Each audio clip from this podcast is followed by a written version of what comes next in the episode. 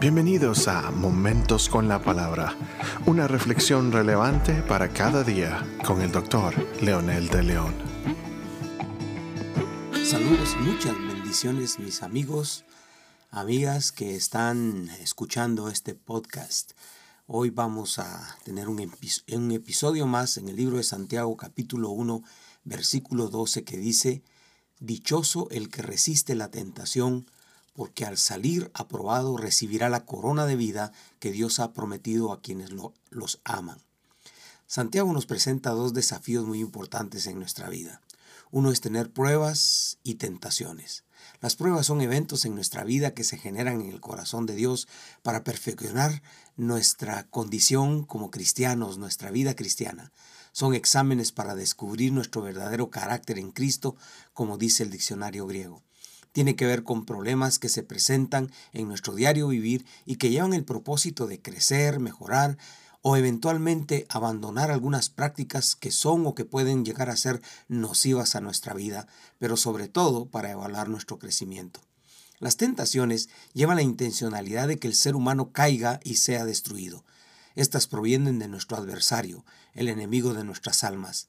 Las tentaciones pueden distinguirse de pruebas porque su intención es acabar con nuestro buen carácter, destruir nuestros valores cristianos y por ende destruir nuestra vida, familia y sociedad. Una prueba es mantenernos firmes ante la enfermedad o las circunstancias adversas. Entonces la prueba puede ser la enfermedad. Una tentación es caer en adulterio, en robo, en mentira, en fraude. Esta es la intención que lleva es destruir, destruir mi, mi, vida, mi matrimonio, mi carácter, mis valores y por supuesto destruir la sociedad. Bajo esta aclaración, Santiago nos presenta las ventajas de resistir la tentación y pasar el examen de la prueba. Primero dice que esta persona que vence es bienaventurado, esto es feliz, dichoso, Macarios, como dice el original. Esto trasciende a la felicidad temporal o humana. Esta dicha es una constante en la vida del que tiene carácter firme y seguro. No solo disfruta la bendición de ver una familia realizada, los frutos de un trabajo honrado y otras cosas más, pero también tiene el favor de Dios. Segundo, menciona una característica que está sobreentendida, implícita en el mensaje preservar nuestro carácter firme, preservar nuestra confianza y fe en el que nos fortalece, significa que es objetivo y ve las cosas con ojos del Señor, no tan fácilmente le convencen de hacer lo contrario a sus valores y carácter. Resistente también, es resiste, esto significa valor, destreza, estrategia y otras tantas habilidades que el que ama al Señor tiene. Esto es lo que refleja esta parte de las escrituras. Y la segunda parte de nuestro pasaje refleja algo mucho más significativo. No solo es dichoso, pero también será honrado y recibirá la corona de vida. Por esta razón vence en esta tierra y al vencer en esta tierra trasciende también al cielo. Dios se siente muy feliz con sus siervos que le honran. El ejemplo de Job, eh, David, sus profetas y siervos y siervas de Dios en, en tiempo contemporáneo que también han sido honrados. La corona de la vida es la aprobación, las palabras que todos queremos oír un día cuando el Señor diga, bien, buen siervo y fiel, en lo poco fuiste fiel, en lo mucho te pondré, entre en el gozo de tu Señor. La aclaración nos hace mucho más audaces y nos hace pensar que el Señor tiene su mirada sobre nosotros.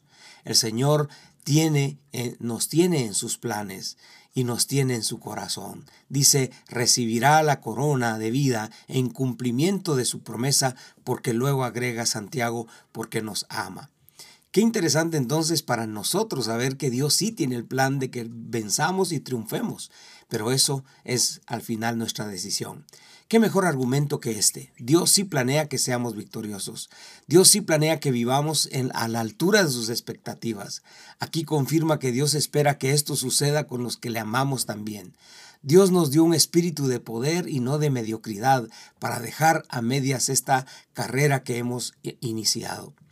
Al final de esta carrera, entonces diremos como Pablo cuando iba de camino a su muerte, he peleado la buena batalla he acabado la carrera, he guardado la fe. Por lo demás, me espera la corona de vida que Dios tiene para los que le aman, y esos que le amamos somos usted y yo. Si usted está pasando alguna prueba, Dios le está aplaudiendo y está suplicando por medio de su Espíritu Santo para que sea victorioso. Él quiere que pase el examen. Si usted está en alguna tentación, soporte, Dios está con usted. No eche a perder los años de vida matrimonial, matrimonial su honradez, su, eh, las características particulares de un carácter firme, una, de, de ser una persona justa e íntegra. La tentación es solo el esfuerzo del enemigo para destruirlo. Pero la Escritura dice que es más poderoso el que está en nosotros que el que está en el mundo. Si esta es su situación, ¿Qué le parece si oramos juntos diciendo, amado Padre, reconocemos que nuestra humanidad eh, está en una condición caída, frágil, vulnerable, pero contigo en nuestra vida por medio del amor de Cristo y el poder del Espíritu Santo seremos más que vencedores y diremos como dijo tu siervo Pablo, todo lo puedo en Cristo que me fortalece. Oro en la gracia de Jesús, en el poder del Espíritu Santo. Amén.